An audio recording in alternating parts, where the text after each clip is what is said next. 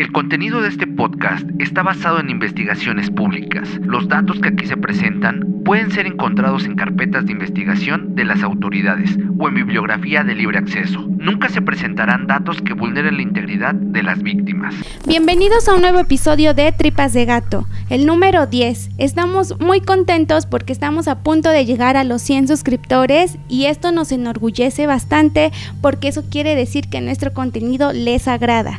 Y esto es gracias a que lo comparten, a que le dan me gusta, pero sobre todo a sus suscripciones y la activación de la campanita para que no se pierdan ningún video nuevo. Hagamos que la comunidad siga creciendo y nosotros así brindarles más videos por semana. Sin más que decir, comenzamos. En este capítulo 10 les traemos un top 10 de mujeres criminales.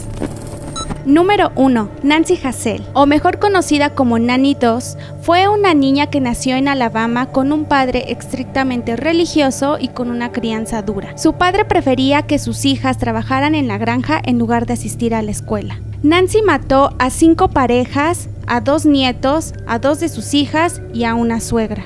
Fue detenida solo acusada por la muerte de una de sus parejas, sentenciada a cadena perpetua. La mayoría de sus víctimas fue envenenada con veneno para ratas.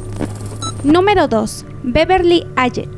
Nació en Inglaterra y fue una chica que le gustaba llamar la atención autolesionándose, lo que ocasionó ocurrentes idas al hospital en el cual trabajaría en un futuro. A Beverly le gustaba cuidar niños y bebés, por eso se convirtió en niñera y estudió pediatría. Fue detenida por haber atacado a 13 niños, de los cuales 4 murieron intentó asesinar a otros dos y seis de esos niños resultaron con lesiones corporales de por vida. Fue condenada a cadena perpetua. La forma en cómo ella los atacaba era suministrándoles altas dosis de medicamento y algunas veces solo aire inyectado. Número 3. Itzel Nayeli García Montaño o mejor conocida como la degolladora de Chimalhuacán. Fue una mujer que atacaba a sus víctimas principalmente haciéndole heridas en el cuello y en otras partes del cuerpo. El total de sus víctimas fueron siete personas, de las cuales dos murieron. Si quieres saber más de esta historia, acá arriba te voy a dejar la tarjetita del caso completo de la degolladora de Chimalhuacán.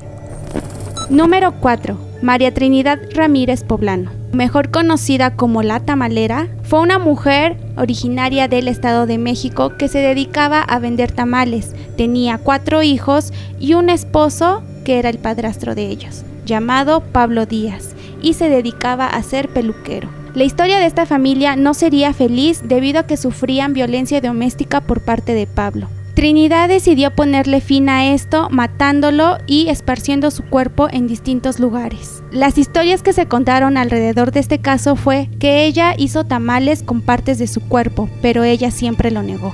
Lo que sí sucedió fue que mató a su esposo utilizando un bat y un hacha para destazarlo. Número 5. Andrea Yates. Una mujer nacida en Texas que durante su adolescencia sufrió de depresión. Estudió enfermería y tiempo después se casó afirmando que ella quería tener hijos tantos como Dios se lo permitiera. El total de hijos que tuvo fueron cinco, pero Andrea ya había recaído una vez más en la depresión. Había intentado quitarse la vida varias veces y esto alertó a su esposo. Su esposo decidió internarla en un hospital para que ella pudiera mejorar. Con medicamentos y tratamiento, ella pudo regresar otra vez a su vida normal. Hasta que un día, cuando ella se encontraba sola, a pesar de que los doctores dijeron que no debía permanecer sola bajo ningún motivo, ahogó a sus cinco hijos desde el más pequeño hasta el más grande que tan solo tenía siete años. Andrea después de este suceso llamó a la policía y después a su esposo, a quien le dijo en repetidas ocasiones, ya es hora. Fue detenida pero después trasladada a un hospital mental porque padecía de demencia. Antes de seguir con el conteo, les recuerdo que compartan el video, denle me gusta y sobre todo suscríbanse activando la campanita para que sean los primeros en saber de los videos que se suben.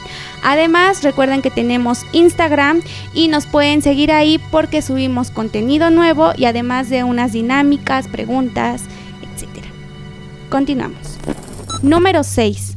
Juana Barraza Samperio, mejor conocida como la Mataviejitas. Fue una mujer que durante su infancia sufrió de maltratos por parte de su madre, quien la vendía a cambio de alcohol sufriendo de constantes abusos sexuales, además de haber perdido un hijo de 24 años a manos de la delincuencia. En su adolescencia se dedicó a la lucha libre, pero por una lesión tuvo que dejarla a un lado. Pero ocupó lo aprendido para atacar a mujeres de la tercera edad, ocasionando terror en ese sector de la sociedad. Se estima que el total de víctimas fue alrededor de 40 mujeres. Fue detenida y trasladada al penal de Santa Marta, Acatitla.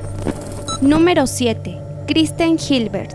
Fue una mujer que durante su adolescencia tuvo actitudes diferentes a las de otras personas. Decía que se relacionaba con asesinos, manipulaba, era violenta y cada vez que se enojaba amenazaba con suicidarse. Cuando creció, estudió enfermería, se casó y tuvo hijos, pero cuando empezó a trabajar en un hospital, misteriosas muertes empezaron a ocurrir. Desaparecía medicamento y las personas que trabajaban en el hospital hacían mención que todos los decesos ocurrían cuando era el turno de Kristen. Cuando detuvieron a Kristen, le achacaron más de 350 defunciones que tuvieron lugar durante sus guardias. En el 2001 la declararon culpable de los asesinatos, pero no de todos.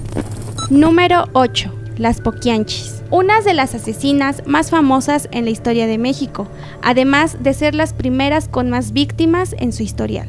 Dirigían una red de trata de mujeres a las cuales prostituían. Las secuestraban, las robaban, las golpeaban, incluso las enterraban vivas si no hacían lo que ellas les pedían. También las obligaban a abortar en caso de que quedaran embarazadas. Las hermanas González fueron detenidas y se habla de un total de entre 90 y 150 víctimas. Número 9.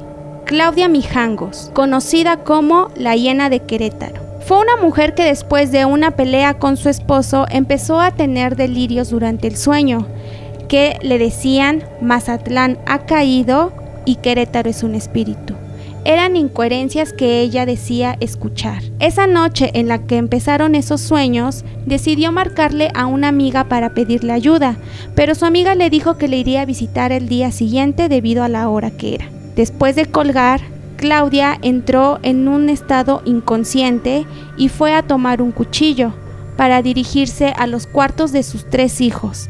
Empezó a matar al niño, y después siguió con sus dos hijas. Ella empezó a autolesionarse y después de todo lo que había ocasionado acomodó los cuerpos y empezó a entrar en un sueño profundo. Al día siguiente, cuando su amiga llegó a la casa, encontró una escena terrorífica. Había sangre por todos lados y Claudia aún seguía con vida.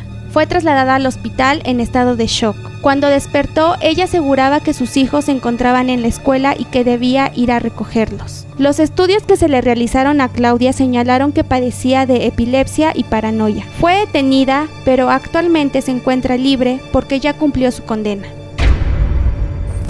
Número 10. Las hermanas Silvana y Gabriela Vázquez. Las hermanas Vázquez originarias de Argentina vivían con su padre. Siete años atrás habían sufrido la pérdida de su madre por diabetes. Silvana durante su adolescencia decía que podía escuchar voces y ver espíritus. En cambio, su hermana Gabriela había tenido cambios en su forma de actuar ya que empezó a consumir drogas y alcohol. La familia Vázquez decidió mudarse de casa para darle un cambio a sus vidas y estar más cerca de sus trabajos y universidad. Pero a la casa nueva donde llegaron fue donde sucedieron los hechos trágicos. El 27 de marzo del 2000, los vecinos escucharon lamentos, rezos, risas y llanto en el departamento de la familia Vázquez. Llamaron a la policía para ver qué pasaba. Cuando llegaron las autoridades, la escena era terrible. Desde la ventana se podía observar todo. Silvana había apuñalado a su padre alrededor de 100 veces. En la escena había sangre,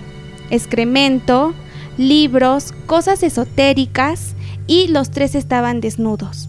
El padre yacía en el piso con las vísceras expuestas. Además, el cuerpo presentaba heridas en el pecho con marcas de un cuchillo que asemejaban a símbolos y le hacía falta parte de la mejilla. Cuando las autoridades entraron, las hermanas empezaron a gritar, Satán está aquí, Satán ahora está en ella. Fueron detenidas pero permanecieron inimputables, porque tenían un cuadro de problemas psiquiátricos. Y bueno, hasta aquí llegamos con este episodio de Mujeres Criminales. Espero que les haya gustado estos casos. En lo personal son de mis casos favoritos. Y si les gustó alguno, háganoslo saber aquí abajito en, los comentarios para que podamos tocarlo en, en, un episodio futuro. Recuerden que el de Nayeli ya lo hicimos y pueden irlo a ver.